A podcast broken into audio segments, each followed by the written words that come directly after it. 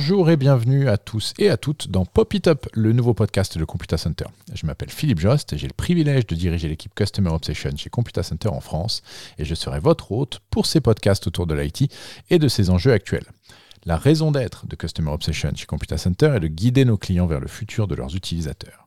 C'est dans ce cadre-là que nous avons souhaité créer ces podcasts afin de guider toutes celles et tous ceux qui nous écoutent et de les aider à mieux comprendre l'environnement mouvant dans lequel évoluent les utilisateurs de l'IT, les DSI et les organisations. Mais tout cela ne serait pas possible sans notre partenaire pour cette première série de podcasts, Intel. Je les remercie chaleureusement pour leur soutien dans la création et la production de ces épisodes. Sans plus attendre, rentrons dans le vif du sujet d'aujourd'hui.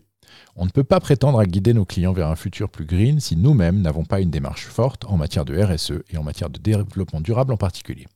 Depuis maintenant plus de deux ans, et sous l'impulsion forte de mon invité d'aujourd'hui, nous avons engagé une transformation profonde de notre approche RSE en France et au sein du groupe Computa Center, pour lequel sur ce sujet, la France est souvent première de la classe.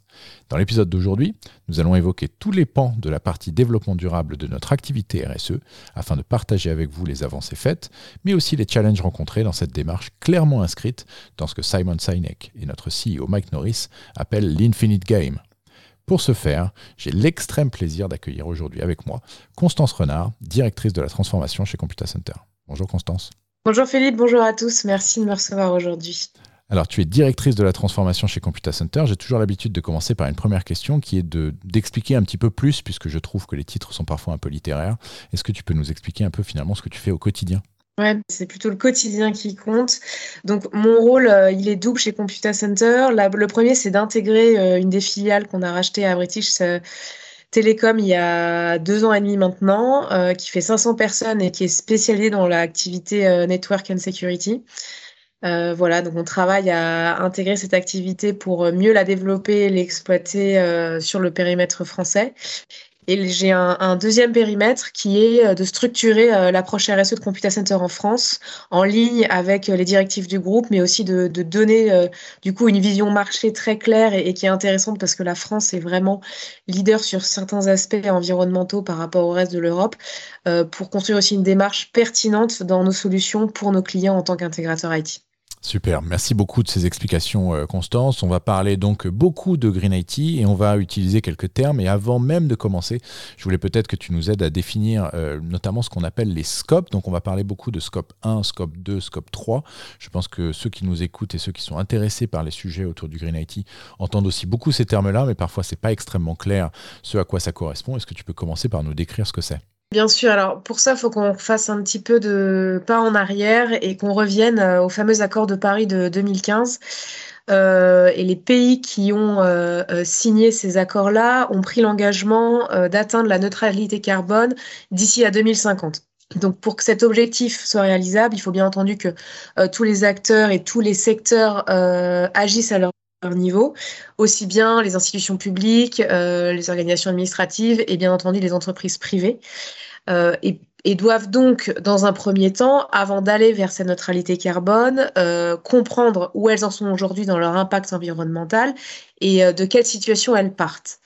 Donc c'est dans ce contexte-là, notamment avec la loi de Grenelle 2 de l'environnement en en France que euh, le gouvernement a imposé aux entreprises de plus de 500 salariés euh, de réaliser euh, ce qu'on appelle dans le jargon le BGS, donc le bilan de gaz à effet de serre pour toutes ces entreprises-là, qui couvre le scope 1 et le scope 2, on va venir aux définitions, et qui conseille aussi d'aller sur le scope 3, mais qui n'est pas obligatoire.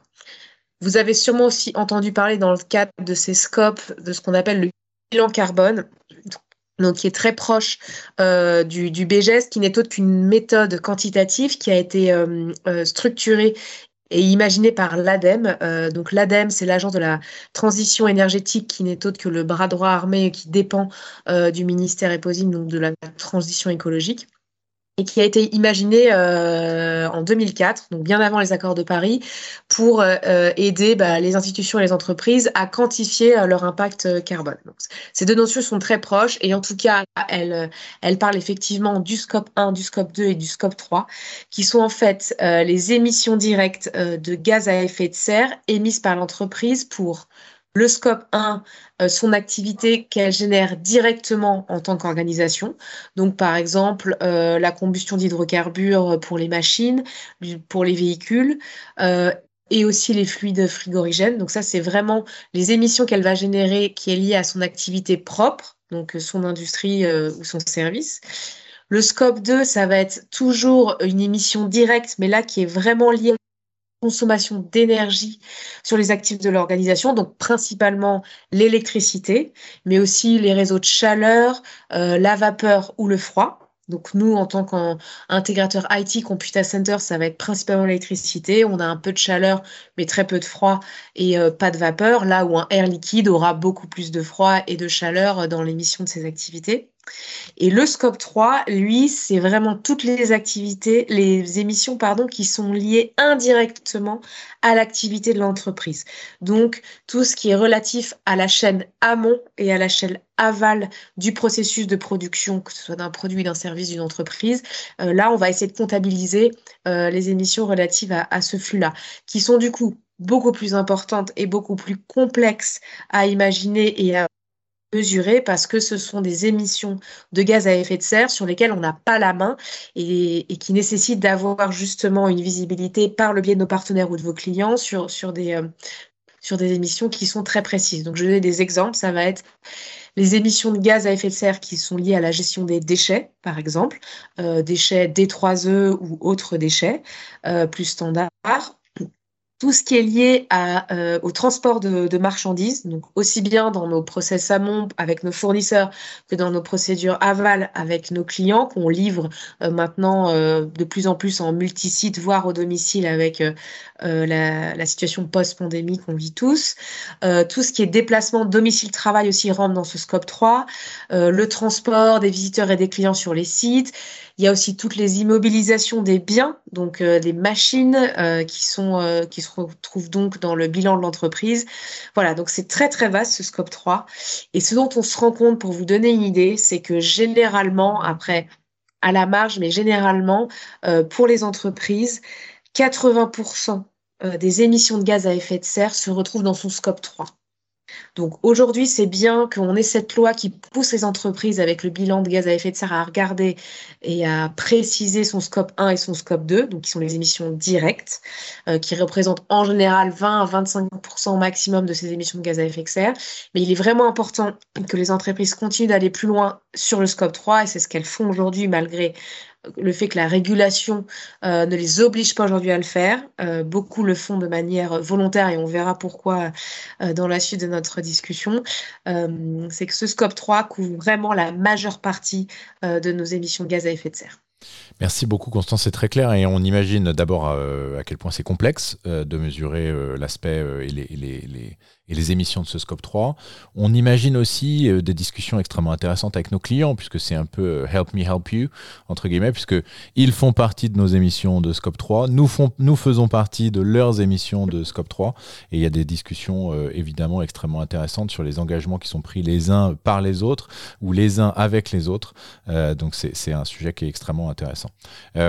J'ai expliqué notamment, et on en a parlé euh, dans l'épisode précédent où on parlait de, des enjeux de nos clients, euh, l'alignement fort et le rapprochement fort entre les enjeux sociétaux et les enjeux d'entreprise par cet aspect euh, très green, par cet aspect développement durable, par cet aspect RSE de manière globale, puisque les sujets de diversité sont aussi dans, dans, ces enjeux sociétaux qui sont finalement maintenant des enjeux d'entreprise. Donc c'est de plus en plus au cœur de ce qu'on fait chez Computa Center, mais finalement, depuis combien de temps est-ce que chez Computa Center en interne, on se concentre sur ce sujet spécifique de développement durable? Et qu'est-ce qui a été le déclencheur de cette démarche plus globale? Alors, moi, je dirais que c'est un engagement qui est plutôt historique, euh, qui date bien euh, avant la pandémie euh, et qui n'a pas vraiment eu de, de, déclencheur sur cet aspect-là. On est plutôt chez Computer Center, on est un groupe anglais, il faut le rappeler, donc on est très pragmatique. C'est-à-dire qu'on aime dire ce qu'on fait et faire ce qu'on dit et ne pas surpromettre des choses sur lesquelles on n'est pas capable de s'engager. Euh, malgré ça, nous, en local, bien sûr, on a une ADN française, mais on est quand même drivé par, euh, par cet état d'esprit-là. Et, euh, et, il date bien avant la pandémie, même si euh, le Covid-19 a été aussi un accélérateur dans l'adoption de comportements, dans la prise de conscience, que ce soit du top management, des actionnaires, euh, de nos collaborateurs et, de, et des individus à leur échelle personnelle.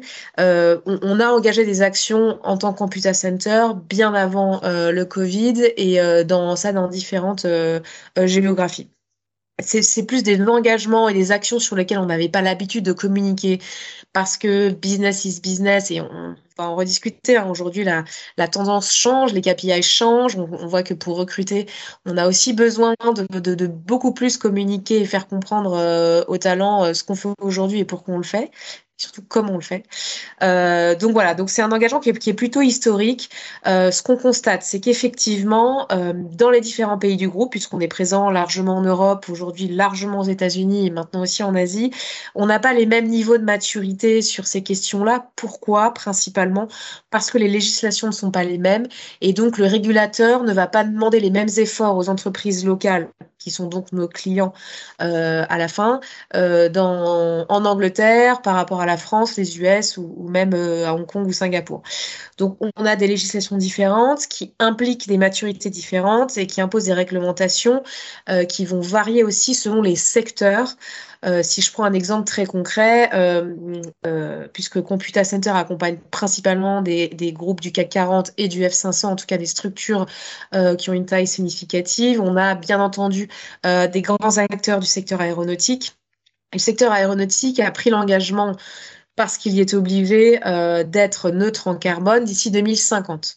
Donc, on sait que c'est une industrie euh, qui, a un impact environnemental qui est très fort, très lourde, à tous les niveaux de l'industrie, de l'échelle, de l'avion, du fuel, de la fabrication des composants, du sourcing des matériaux, euh, bien sûr l'émission des trajets en avion, les plans de vol, les structures d'aéroport. Donc, donc donc c'est un, engagement et une ambition qui est excessivement forte et qui va demander beaucoup, beaucoup, beaucoup euh, d'efforts à ces secteurs-là, à ces acteurs du secteur et donc à nos clients.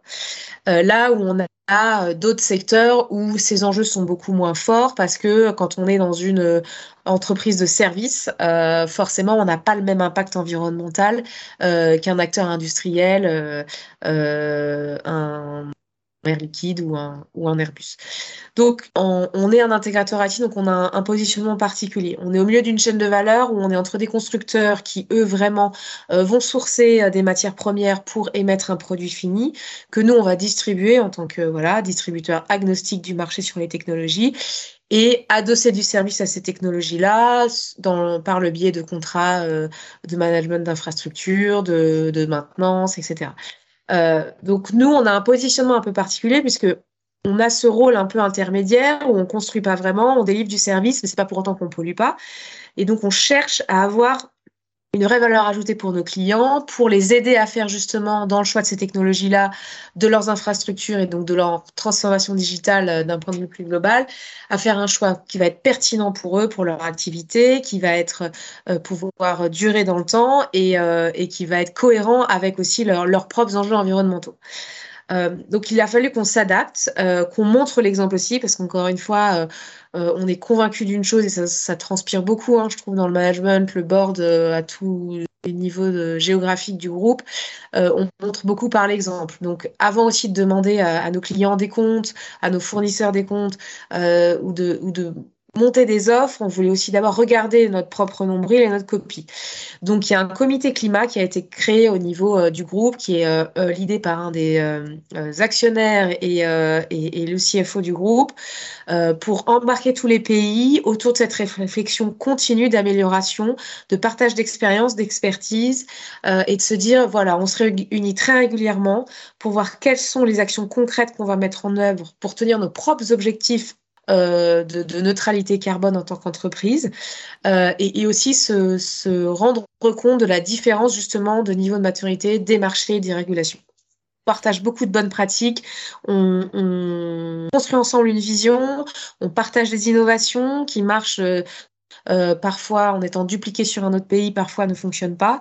Euh, on a aussi bien sûr notre rapport sustainability qui est, euh, qui est de plus en plus étayé chaque année, qui fait aujourd'hui 50 pages, qui, est vraiment différent du rapport annuel, qui est qui est d'ailleurs consultable sur notre site internet public. Donc, j'encourage nos, nos, auditeurs à, à, aller regarder parce que c'est ça, montre les résultats assez concrets de ce qu'on est euh, capable de mettre en place et, euh, et surtout de se dire en tant qu'intégrateur, on doit montrer l'exemple, donc réduire dans un premier temps nos émissions et ensuite accompagner nos clients sur les offres euh, avec des actions concrètes qui leur permettent eux-mêmes de mieux monitorer leur empreinte environnementale.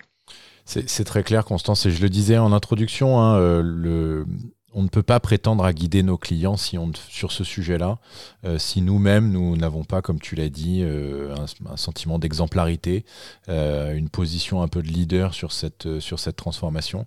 et je pense que c'est assez parlant aussi quand on échange avec nos clients, on est capable de les conseiller et on est crédible parce que nous-mêmes, nous avons enclenché une transformation sur ce sujet-là et une véritable démarche sur ce, sur ce sujet-là. tu nous as déjà résumé un peu la, la philosophie Hein, dans, cette, euh, dans cette manière de, présenter euh, comment est-ce que euh, la démarche green n'est pas juste apparue, mais c'est plutôt une conséquence de l'ADN finalement de, Computer Center. comment ça s'illustre de manière un peu plus concrète cette mm. démarche? Comment elle se, est comment est-ce qu'elle se divise? Est-ce que tu peux nous en dire un petit peu plus là-dessus? Si on veut la résumer, je sais que c'est un peu l'ère des, punchlines. L'approche de Computer Center euh, euh, environnementale et RSE d'un point de vue plus global, c'est d'avoir une approche qui est à la fois pragmatique, qui est juste et qui est innovante, tout en évitant le greenwashing. C'est vraiment quelque chose qui nous tient à cœur parce qu'on l'a vu, hein, beaucoup de sociétés se sont faits et se font toujours épingler sur le, leur positionnement, parfois très ambitieux, très marketé, euh, très bien présenté. Euh, et derrière, quand on creuse pour avoir vraiment de la data, de la justification, on se rend compte que les entreprises, pas toutes, sont pas toujours au rendez-vous sur ces aspects-là. Et on le voit que les consommateurs en B2C, mais du coup aussi en B2B, ça transpire maintenant euh, sur, ce, sur cette activité de B2B, euh, deviennent de plus en plus exigeants et regardants là-dessus. Donc on, ne peut pas se permettre d'avoir des ambitions qu'on ne peut pas tenir. Et c'est pour ça que ce qu'on annonce, euh, c'est très justement étudié pour être au plus près du résultat sur nos engagements et, du coup découler un plan d'action concret qui va permettre d'atteindre ces résultats-là. Là, j'aimerais bien citer Jean-Marc Jancovici, je pense qu'il n'est plus à présenter, hein, qui est le, fondateur de, Carbon 4, éminent polytechnicien et, et qui est spécialiste vraiment de ces questions environnementales en France, qui est pris comme un, référent même par le, gouvernement et tous les acteurs du marché, qui dit euh, on ne résout correctement le problème que lorsqu'il est correctement décrit. Donc là, je trouve que ça parle vraiment de, de soi et c'est vraiment ce qu'on essaie de faire chez Computa Center, c'est de déjà de nous faire la part humble sur notre situation à nous, de, comprendre d'où on part. On a, fait tout un travail d'audit qui a duré des mois et des mois pour se dire, bon, aujourd'hui, d'où on part, qu'est-ce qu'on fait déjà, peut-être qu'on n'expliquait pas, et où est-ce qu'on veut aller et comment on veut y aller? Et ça, c'est vraiment peut-être le, cœur du sujet, parce qu'aujourd'hui, on se rend compte effectivement que tous nos clients aussi n'ont pas un niveau de maturité qu'ils aimeraient eux avoir sur cette question-là. Ils savent pas trop comment se faire accompagner. Donc c'est encore plus notre rôle en tant qu'intégrateur agnostique du marché, de les aider à choisir les bonnes technologies sur ces aspects euh, de grid. Et la démarche de Computa, c'est de se dire, on ne veut pas être un pollueur-payeur avec notamment ces crédits carbone euh, voilà, qui, ont fleuri, maintenant il y, a, plus de 15 ans de ça, euh, qui, ont, qui, ont, parfois un peu, un peu défrayé la chronique parce que en fait on se rendait compte que c'est des projets dans lesquels investissaient les entreprises qui étaient pas toujours très bien suivi, à l'autre bout du monde, euh, avec beaucoup d'intermédiaires, finalement très peu de résultats par rapport à ce qui était escompté ou présenté. Nous, on veut se dire d'abord, regardons notre copie et réduisons, réduisons, réduisons au maximum euh, les émissions euh, de notre industrie, de notre centre de, nos centres de services, de distribution, notre logistique, nos facilities. Réduisons au maximum aussi l'impact de nos services. Hein. On, rappelle, nous, on est beaucoup quand même dans un métier de service où on envoie des techniciens sur site, donc comment on optimise davantage le déplacement de ces techniciens, qu'on ne pourra pas réduire à zéro, mais qu'on pourra toujours réduire par rapport à ce qu'il est aujourd'hui, toujours en construction avec le client pour voilà, optimiser aussi les stocks. Donc voilà, le premier d'or, c'est réduire, réduire, réduire. Et ensuite, bien sûr, travailler les autres aspects euh, du 5R qui sont réutilisés, recyclés, étendre le cycle de vie et, passer de cette économie qu'on avait avant, euh, une économie linéaire, où avant on achetait, on utilisait et on jetait, à une économie aujourd'hui circulaire où euh, on achète, on utilise, on étend le cycle de vie on recycle, euh, on euh, remarket, etc. On fait des dons, on revend à nos collaborateurs des équipements. Voilà, on est vraiment dans voilà le passage de cette logique d'une économie linéaire à une économie circulaire euh, et la construction d'offres de valeur pour nos clients. On a une vraie offre de, ce qu'on appelle circular services du coup. pourquoi? Un, parce qu'on a un acteur dédié à ça en Angleterre qu'on a racheté il y a des années de ça, qui s'appelle RDC, qui est vraiment spécialiste euh, dans le reconditionnement, donc il y a une très grosse activité en Angleterre. Euh, et en France, on a aussi euh, un vrai savoir-faire par le biais de partenaires, où on est capable de faire de l'effacement de données sur site client pour des clients qui ont des accréditations très confidentielles. pour du HDS, on est capable de faire du reconditionnement, du recyclage, de la revalorisation, d'organiser justement ces plateformes de rachat interne pour les collaborateurs quand on, doit renouveler des flottes, euh, donc ce qu'on appelle de la vente au personnel. Voilà, il y, a vraiment tout un, échantillonnage de services qu'on a construit, qu'on fait depuis des années, en fait, là, qu'on continue à, bien entendu à faire, à, optimiser pour le client et aussi à expliquer au client parce qu'il n'y avait pas forcément cette visibilité-là. Euh, et, ça passe aussi par tout un tas d'autres actions. Euh, qui est l'hybridation de la flotte de véhicules euh, interne, hein, donc de nos techniciens et puis de nos collaborateurs, l'électrification également, euh, qui est à différents niveaux selon les géographies. On a bien entendu banni l'utilisation du plastique, mis en place des gourdes, des gobelets et des mugs. on a un, un, vrai, vrai différenciateur, je pense, alors, qui malheureusement n'est pas en France, mais j'expliquerai pourquoi dans un instant. En Angleterre, en Allemagne, on a recouvert nos sites industriels de panneaux photovoltaïques, euh, qui fait qu'aujourd'hui, sur notre site anglais, on est euh, le site industriel euh, qui a la plus grande surface de panneaux photovoltaïques en Angleterre. Et on parlait tout à l'heure, je t'interromps 30 secondes, on, parlait tout à l'heure du, du, démarrage de cette démarche de mémoire. Euh, sur le site de Hatfield, ça date pas, ça date d'avant la pandémie. Hein. Euh, Évidemment, les, panneaux solaires sur Hatfield, euh, de mémoire, ça fait au moins 4 ou 5 ans que c'est déjà le cas. Sur Kerpen, c'est un peu plus en Allemagne, c'est un peu plus récent puisque le site lui-même est plus récent, mais, mais voilà, je, ça date d'avant entre guillemets. Le, fait que le sujet devienne un peu à la mode. exactement. utilisons le terme. Ouais, exactement, ça date vraiment d'avant. Donc, ce qui montre qu'on est, voilà, historiquement beaucoup dans cette démarche depuis un moment. Et, euh, et en Angleterre, donc, c'est le, le, site industriel le plus grand recouvert de panneaux photovoltaïques. qui devait être inauguré euh, début 2020 et la, pandémie est arrivée. Mais en tout cas, aujourd'hui, grâce à ça, on est autonome sur ce site industriel-là. On a fait un, de grosses installations en Allemagne également et il est prêt de dupliquer ça aux États-Unis parce qu'on a fait un, un, une acquisition euh, très récemment. Donc voilà, ça, ça, c'est vraiment un point important qui montre que le groupe avait envie d'investir dans ce type de technologie et, de et voilà et d'action euh, depuis bien longtemps. On a bien sûr regardé pour le faire en France. Euh, malheureusement, notre site est à côté de Roissy, tout près des pistes du Bourget, donc sous arrêté préfectoral, qui fait qu'on n'a pas l'autorisation de mettre des panneaux euh, photovoltaïques, malheureusement pour la réflexion et ne pas gêner les pilotes. Donc on cherche d'autres leviers en France. Alors euh, beaucoup diront, bah, mettons en place euh, des contrats à énergie verte avec euh, les fournisseurs d'énergie classiques que nous ne citerons pas ici. Alors c'est une bonne idée pour d'autres pays. Pourquoi? Parce qu'en France, Cocorico, on a cette chance encore euh, d'avoir un mix euh, électrique énergétique euh, qui est principalement issu du nucléaire, dans des plaies aux antinucléaires, à 70%. Donc en gros, 70% de notre énergie électrique est, fournie grâce au nucléaire. le reste vient de l'hydraulique et après les autres énergies renouvelables. Ce qui permet donc euh, d'avoir un mix énergétique qui est très bas carbone, qui émet très peu euh, voilà, d'émissions de gaz à effet de serre par rapport à un mix énergétique qui est beaucoup plus charbonneux en Allemagne. On, voit d'ailleurs les problèmes qu'ils ont euh, aujourd'hui. pour vous donner un ordre d'idée, en France, le mix énergétique, c'est 10 grammes de CO2 par kilowattheure émis, ce qui n'est rien du tout.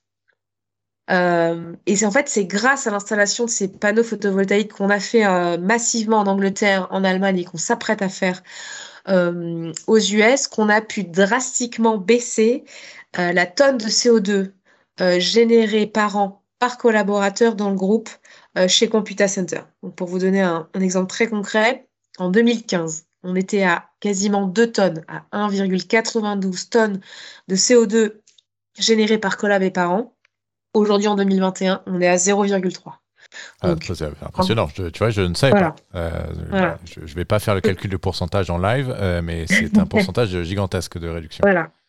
Donc, euh, on ne va pas s'arrêter là. encore une fois, je, je vais quand même avoir un peu d'humilité. C'est on est un intégrateur, on a euh, une activité de distributeur et de service. On n'est pas euh, dans le cas d'un euh, Safran, d'un General Electric qui doit aller sourcer des matières premières de manière très complexe, les transformer par des, des processus qui sont extrêmement longs et, et compliqués et qui donc génèrent énormément d'émissions de carbone. On n'est on est, on pas un industriel pur. Donc ce qui facilite évidemment le fait qu'on ait moins d'émissions de gaz à effet de serre, mais relativement par rapport à 2015, on est quand même passé de quasiment 2 tonnes à 0,3 tonnes, ce qui fait qu'on montre qu'on est quand même dans la bonne démarche et qu'on veut de toute façon pas aussi s'arrêter là et pas se limiter à ces panneaux photovoltaïques euh, comme, action concrète de notre plan euh, environnemental. Mais, tu le disais, euh, être humble, c'est une chose, mais il faut aussi comprendre où on est pour définir où on va. Et en effet, ce statut que nous avons d'entreprise qui finalement vend du service et qui ne produit rien,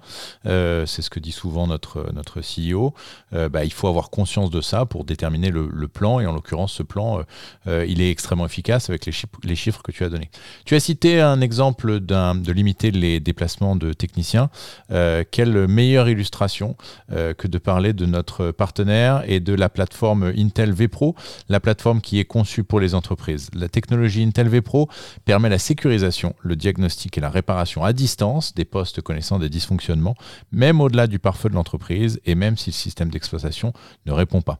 Computer Center recommande l'activation de la technologie Intel vPro pour renforcer la sécurisation des postes informatiques pour optimiser l'administration du parc et pour favoriser la réduction de l'impact carbone pour un avenir plus durable. Nous en parlons depuis maintenant 25 minutes. L'illustration de cet exemple-là est avec ce qu'on fait avec la technologie Vipro pour justement limiter les déplacements des techniciens. Quand on parle notamment d'un écran bleu, il y a quelques années, c'était un déplacement de technicien obligatoire. Maintenant, grâce à cette technologie, euh, vous pouvez faire ça à distance. Euh, tu as euh, décrit un certain nombre d'exemples hein, de, notre, de notre démarche. On a aussi, euh, euh, elle, elle, est construite, euh, je crois savoir que, que, cette démarche, elle est construite sur trois piliers qu'on appelle people, planète et solution. je trouve que notamment c'est assez intéressant dans ce que tu as décrit, c'est-à-dire ce qu'on appelle planète, c'est globalement ce qu'on fait nous, euh, quand on se regarde un peu le nombril et qu'est-ce qu'on fait nous pour limiter notre impact. Ce qu'on appelle solution, c'est qu'est-ce qu'on propose à nos clients. Et, je trouve que cet aspect double est extrêmement important. Encore une fois, on parlait tout à l'heure d'exemplarité et avoir la capacité d'avoir des, philosophies, des stratégies sur ces deux piliers-là sont extrêmement intéressants. Euh, sur la partie people, euh, est-ce qu'on a une démarche qui est plutôt RSE traditionnelle, diversité, etc. Ou est-ce qu'on a aussi une démarche sur la partie green en termes de communication auprès de nos collaborateurs sur la partie people Oui, alors la partie people, euh, pour moi, elle est aussi très liée à la partie environnement. Pourquoi? Parce qu'on revient à ce que je disais en, introduction. On a euh, quand même une prise de conscience majeure, en tout cas renforcée depuis la pandémie, tous à titre individuel dans nos vies. Voilà, on a été confrontés à nos modes de consommation, notre impact environnemental avec l'émission de nos propres déchets, voilà, l'envie de consommer mieux, moins, plus durable pour la planète. Donc cette aspiration des collaborateurs, à partir du moment où elle est dans leur sphère privée, évidemment, comme nous ne sommes pas les machines, et, heureusement, elle, elle, euh, elle transpire, ou en, tout cas par capillarité, elle arrive dans le milieu professionnel et, euh, suscite forcément des questions, des interrogations, mais aussi des, et permet aux collaborateurs d'être force de proposition euh, dans tous les domaines d'activité de l'entreprise pour améliorer notre impact environnemental. Euh, et, ça, c'est vraiment quelque chose aussi qu'on essaye de faire et de susciter au sein de Computer Center, c'est de se dire, euh, on a une démarche groupe, on a une démarche pays, on essaye de driver à ces deux niveaux au plus juste possible euh, une démarche cohérente pour 18 000 personnes, une démarche qui fait du sens par rapport à la régulation locale. mais forcément, on a besoin, moi je suis d'une famille de militaires et il y a énormément de technologies euh, euh, du grand public qui ont d'abord été innovées dans le secteur du militaire pour ensuite être appliquées au secteur public. Et, moi, je crois beaucoup à ça du coup, et c'est d'insuffler voilà, dans notre entreprise un, niveau de confiance et une liberté de parole telle que on puisse susciter des innovations, mais qui peuvent être très simples. Hein. Quand on pense innovation, on pense technologie, mais déjà ça peut être de la low tech, et j'y reviendrai plus tard. Mais voilà, des euh, des, digitations de processus auxquels on n'avait pas pensé jusqu'alors. Euh, euh, j'ai beaucoup de dans la gestion des facilities ou même des process, souvent des voilà des, commentaires de collaborateurs sur ces aspects environnementaux là, et on essaie de, voilà de sensibiliser chacun des acteurs, des métiers, des, des différents départements pour qu'ils soient eux aussi moteurs dans cette démarche. Donc il y a une communication qui est faite, bien entendu, sur nos enjeux, nos perspectives, notre notre ambition et comment on va l'atteindre. Donc aussi pour décliner bah, des actions euh, pour lesquels on va avoir besoin de nos collaborateurs, c'est évident. Mais cette communication, elle a à double sens, c'est de se dire, bah, vous, qu'est-ce que vous aimeriez voir faire demain par Computa Center à votre échelle ou même plus grand et, générer cette espèce de boîte à idées euh, euh, permanente pour euh, créer de l'émulation et puis surtout avoir des, idées qui sont pertinentes. Hein. Je veux dire, pour moi, les personnes les plus à même d'innover, ce sont celles qui sont sur le terrain, dans nos usines, avec nos clients et qui qui ont une vision du marché qui est, vraiment euh, une vision euh, euh, voilà, très pragmatique d'un day-to-day de, notre, de notre activité. Donc, je ne sais pas si ça répond à ta question, mais voilà, l'aspect people, il est très lié à ça on n'avait pas de budget avant au niveau France hein, dédié à la RSE. C'est quelque chose qu'on travaille très fortement pour 2023 parce qu'on se rend compte qu'on veut faire aussi beaucoup de choses. Euh, euh, il y a la fresque pour le climat, moi que j'aimerais vraiment pouvoir faire à l'ensemble de nos collaborateurs, en tout cas la majeure partie, euh, qui, est, un exercice extraordinaire de trois heures, qui, est labellisé, qui permet justement de sensibiliser. Je vous invite à aller, à aller regarder. Hein, ce qu'ils font, c'est assez c'est assez intéressant, même en tant qu'entreprise pour vos propres collabs. Euh, voilà, pour euh, euh, susciter l'engouement, que, que les personnes aussi aient les, des métriques en tête, parce qu'on a, voilà, on a dans les médias parfois un discours qui est, voilà, qui est parfois apocalyptique, hein, qu'on peut comprendre, mais, mais ce qui est important, c'est d'avoir les ordres de grandeur, et ça, Jean-Marc Jancovici euh, le, dit toujours, hein, euh, ce qui est important, c'est les ordres de grandeur, donc vous pouvez euh voilà, recycler vos, vos, vos, brosses à dents, si vous prenez 10 Paris-New York dans l'année, ça ne fera rien. Euh, et donc c'est voilà pour donner à ces ordres de grandeur là et puis récolter toujours cette cette innovation, ces, commentaires des euh, des collaborateurs qui, font Computa Center aujourd'hui et qui sont définitivement la, force du groupe. Alors, euh, je, sais que euh, tu euh, aimes beaucoup les citations, euh, donc j'illustrerai ton propos et notamment cet aspect collaboratif des gens qui ont de, bonnes idées par une citation de Boris Vian issue de L'écume des jours, qui dit entre autres que les masses ont toujours tort et les individus toujours raison. donc, je, pense que ça illustre pas mal l'importance d'impliquer nos différents collaborateurs dans cette démarche pour leur démontrer que bah, les bonnes idées peuvent venir d'eux euh, principalement. Euh, on a présenté une vision, euh, soyons très honnêtes avec nous-mêmes, extrêmement positive depuis maintenant 35 minutes de la démarche Green chez Computer Center, mais je sais, pour en avoir discuté avec toi et pour avoir échangé sur un certain nombre de sujets avec toi bien avant cet enregistrement, qu'il y a aussi eu des challenges. c'est quoi les plus gros obstacles qu'on a rencontrés là pour la mise en place de tout ce qu'on vient de se dire depuis tout à l'heure? Ouais, évidemment, hein, on a, on a beaucoup d'obstacles et, je suis assez lucide sur le fait qu'ils vont pas s'amoindrir avec le temps, au contraire, euh, parce qu'en fait, plus le temps passe et plus on rentre dans cette complexité de voilà d'évaluation de ce fameux scope 3, hein, on l'a vu en introduction, est, est, vraiment dense et conséquent. Donc, euh, si on veut bien y répondre, ça va demander du temps.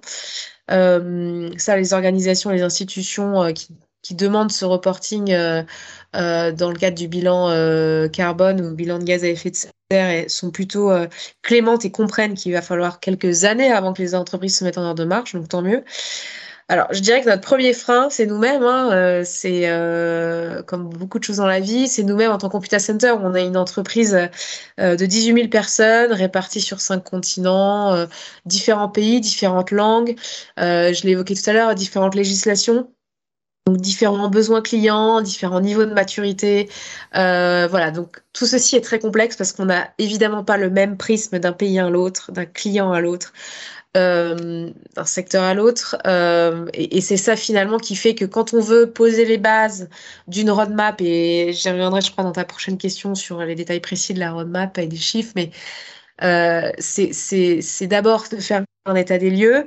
Et quand on n'a pas le même état des lieux, bon, et, bah, et, se, se, se, se mettre d'accord tous autant que nous sommes sur bon bah la guideline c'est ça, la target c'est ça et on va y aller comme ça, forcément euh, on reste des humains, ça, ça, génère de la complexité, de l'émotion, parfois de la frustration, euh, de pas aller assez vite, de pas aller trop vite, de pas aller là où il faut qu'on aille, etc.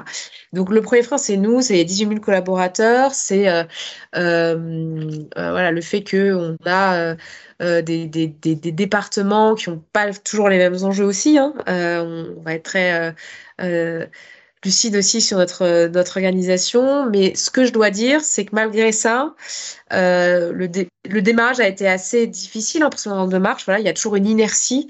Mais maintenant qu'on a passé deux ans là, je trouve que euh, ça se structure énormément, qu'on comprend beaucoup mieux les enjeux de chacun, on s'écoute énormément. C'est voilà, une entreprise qui prend beaucoup les, feedbacks. Donc peut-être qu'on n'avance pas à la vitesse de de ce qu'on aimerait, euh, à laquelle on aimerait avancer, mais euh, et voilà, il y a une vraie structure qui s'est créée, il y a une équipe embarquée, on a, on a euh, mis en place des, des, ce qu'on appelle des Sustainability euh, Champions, donc qui sont des points de contact référents dans chaque pays pour euh, voilà, faire remonter toutes les initiatives, les innovations, partager les problèmes, être le référent, aller vite. Euh, pour nos activités cœur de métier, à chaque fois aussi, on a un, référent dont l'objectif, c'est de, de, développer euh, des actions environnementales concrètes sur l'activité.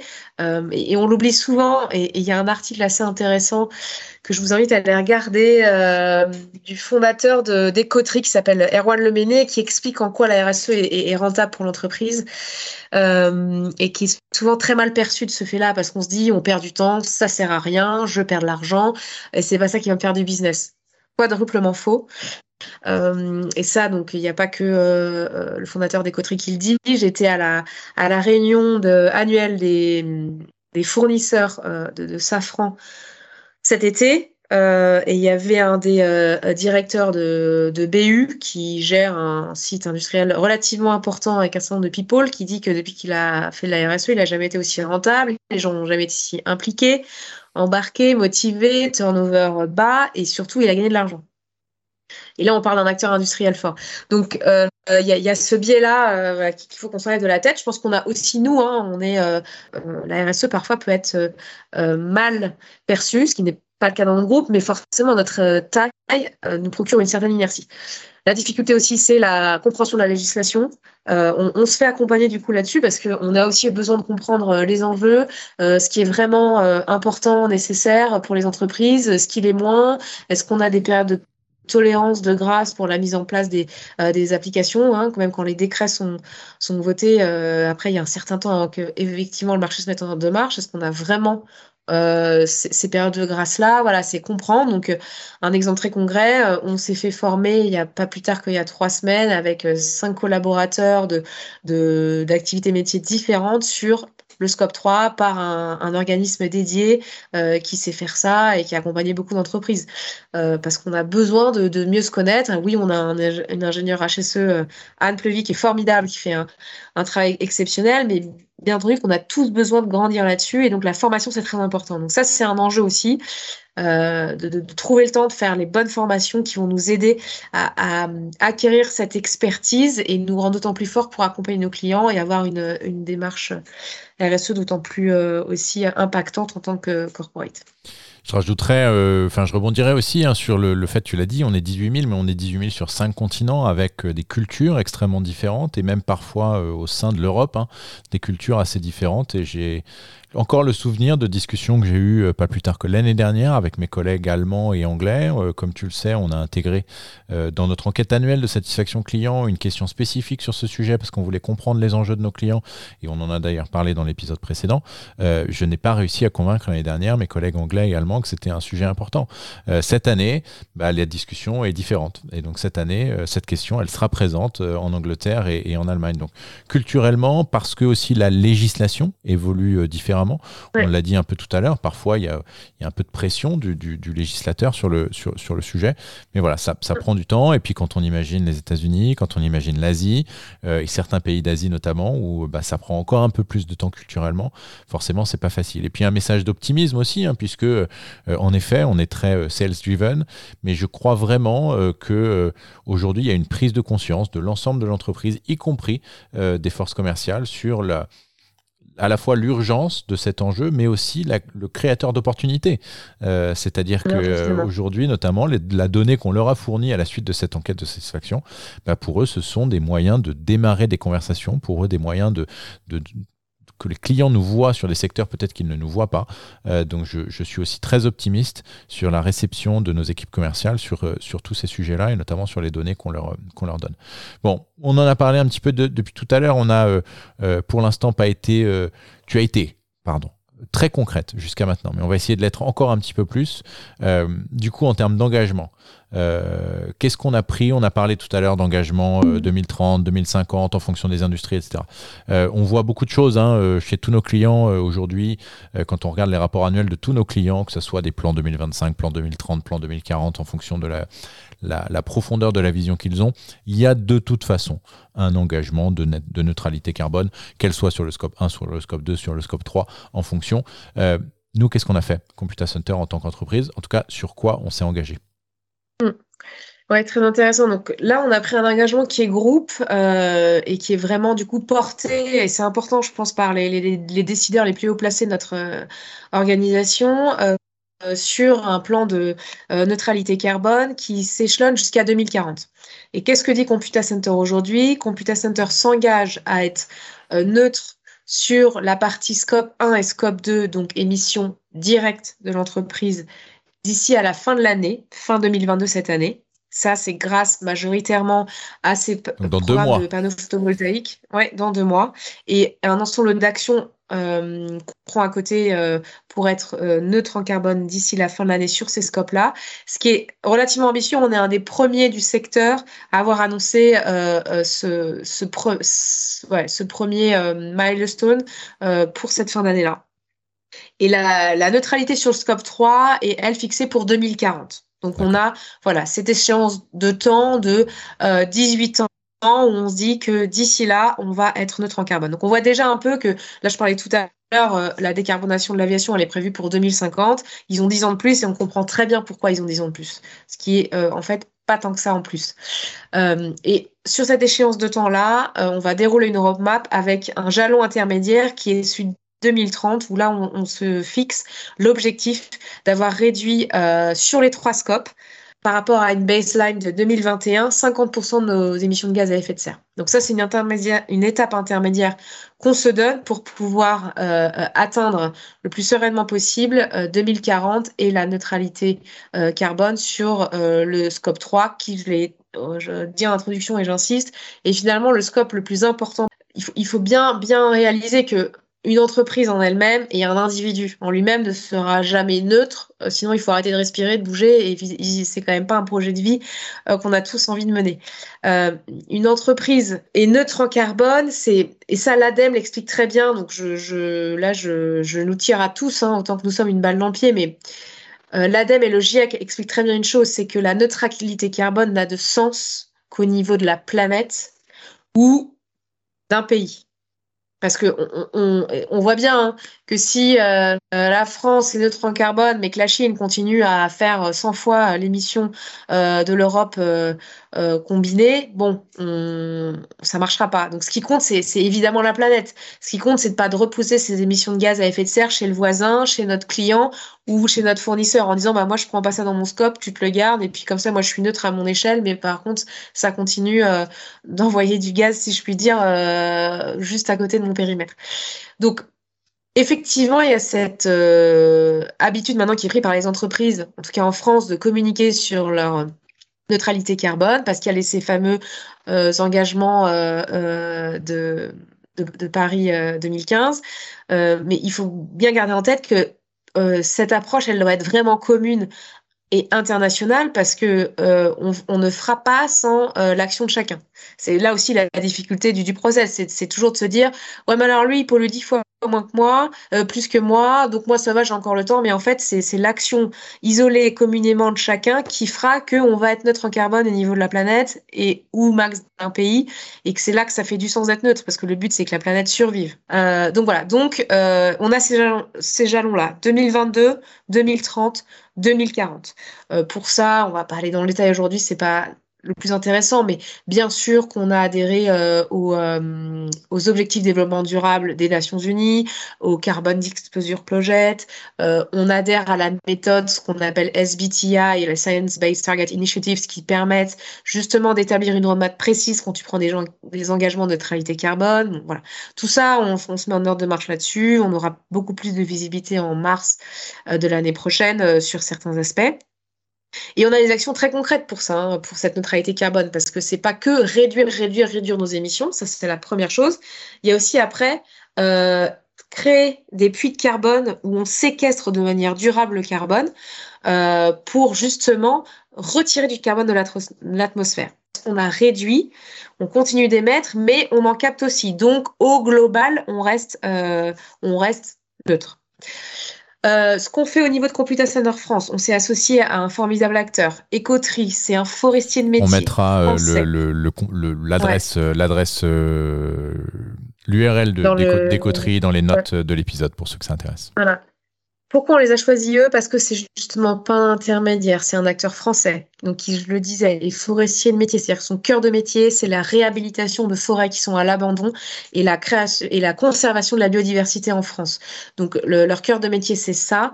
Ils ont, euh, ils ont euh, mis en place des outils euh, fantastiques et une méthode qui, est, qui a été auditée par Bureau Veritas pour que vous puissiez suivre arbre par arbre la captation carbone associée, géolocaliser vos arbres. Euh, ils investissent en France, maintenant ils s'étendent en Europe, mais leur, leur objectif c'est bien de, au départ c'est d'être franco-français. Et nous, c'est pour ça en tant qu'entité française, on a souscrit à, cette euh, initiative-là parce qu'on est convaincu que notre rôle, il est local. Hein. il est à l'échelle de l'entreprise locale et du pays. Ça sert à rien d'aller faire de la monoculture en Thaïlande, là où on va tuer la, biodiversité. Euh, on va faire l'effet inverse recherché. On préfère travailler avec des acteurs locaux qui connaissent leur métier, qui font leur métier et pas passer par des multiples intermédiaires. Il y a ça. Il y a euh, le comité climat qui a choisi en début d'année de mettre en place un prélèvement automatique sur tous les déplacements des collaborateurs en avion qui est euh, d'un certain montant. Avec ces montants prélevés, on fait une enveloppe, on, on en est à plus de 200 000 euh, euros récoltés à ce jour. Et dans cette enveloppe, on se servira à 100% pour investir dans des projets justement de captation carbone, de séquestration de carbone durable. Voilà. Et qui seront choisis par les collaborateurs parce qu'on va les soumettre au collab et ils pourront voter par pays pour leur projet euh, local. Voilà. Donc ça, c'est un, vrai sujet aussi. Et, à chaque fois, moi je l'ai vécu. Je pense que toi, euh, Philippe aussi, qui est venu récemment nous voir euh, à Paris, dès que vous prenez un billet d'avion sur notre système de réservation, on vous dit, hop, vous allez être prêt. Enfin, il va y avoir une rétention de X euros pour cette initiative-là.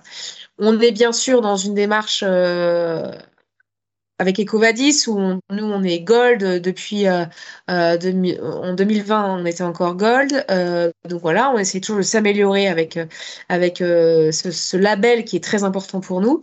On essaye aussi après d'innover avec nos partenaires hein. donc ça c'est plus côté offre client mais avec Intel on a une practice formidable qui fait beaucoup de travaux sur notamment la consommation énergétique des data centers. On a un travail qui est fait aussi sur tout ce qui est workplace voilà et, pourquoi on fait tout ça? Parce qu'on est persuadé aussi que c'est hyper important, au-delà du fait qu'on croit qu'on a une responsabilité individuelle et, en tant qu'organisation, c'est qu'on sait qu'aujourd'hui, euh, toutes ces actions, elles sont nécessaires pour attirer des talents et les garder, et que c'est un, vrai levier dans ce qu'on appelle l'EVP, euh, l'Employment Value Euh, qui permet vraiment d'embarquer les gens, parce qu'aujourd'hui, euh, les nouveaux arrivants sur le marché, ils regardent de plus en plus près, au-delà de leur salaire et de savoir s'il y aura une voiture de fonction, maintenant ils demandent un vélo de fonction, et savoir quels sont les engagements concrets de l'entreprise, et de ne pas faire de greenwashing, j'en parlais en introduction, euh, c'est vraiment quelque chose qu'ils cherchent à faire. Donc voilà un peu concrètement qui permet de mieux toucher du doigt ce qu'on fait pour tenir cette roadmap 2022, 2030, 2040. C'est très clair. Euh, merci beaucoup Constance. Euh, pour conclure, euh, toi tu es une fan des stations, moi je suis une fan de la projection, un fan de la projection dans le futur. et donc je vais te demander de, de, de participer à ce petit exercice avec moi. on n'est plus, alors on enregistre fin octobre 2022, on n'est plus en 2022 mais on est en 2030. Euh, toi et moi, on est d'ailleurs toujours chez Computer Center. Euh, on est toujours acteur de cette euh, démarche green chez Computer Center. Il est temps de faire le point sur notre premier bilan.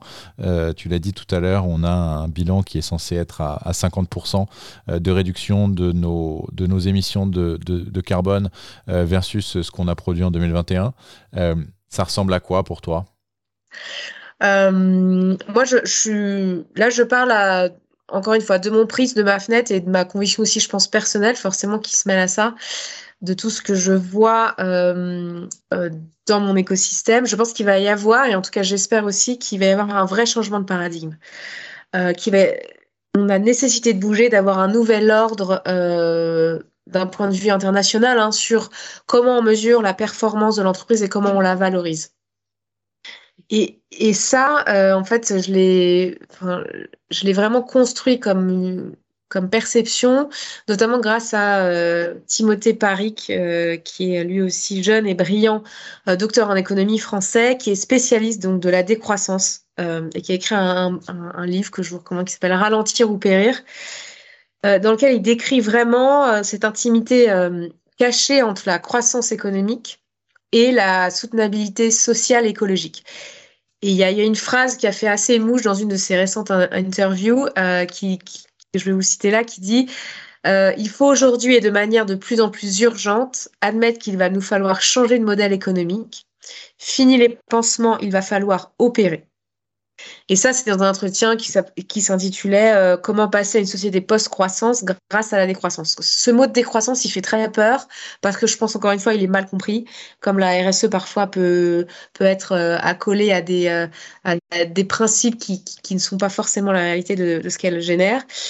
Et donc, on, voilà, Timothée explique très bien qu'il y a un changement de paradigme qui est nécessaire. Pourquoi? Parce que notre, économie, notre système économique aujourd'hui, et depuis voilà, la libéralisation massive du marché dans tous les pays, qui sont pas encore libéralisés, mais très peu encore aujourd'hui, euh, voilà, qui est basée sur euh, bah, des échanges et sur la croissance infinie.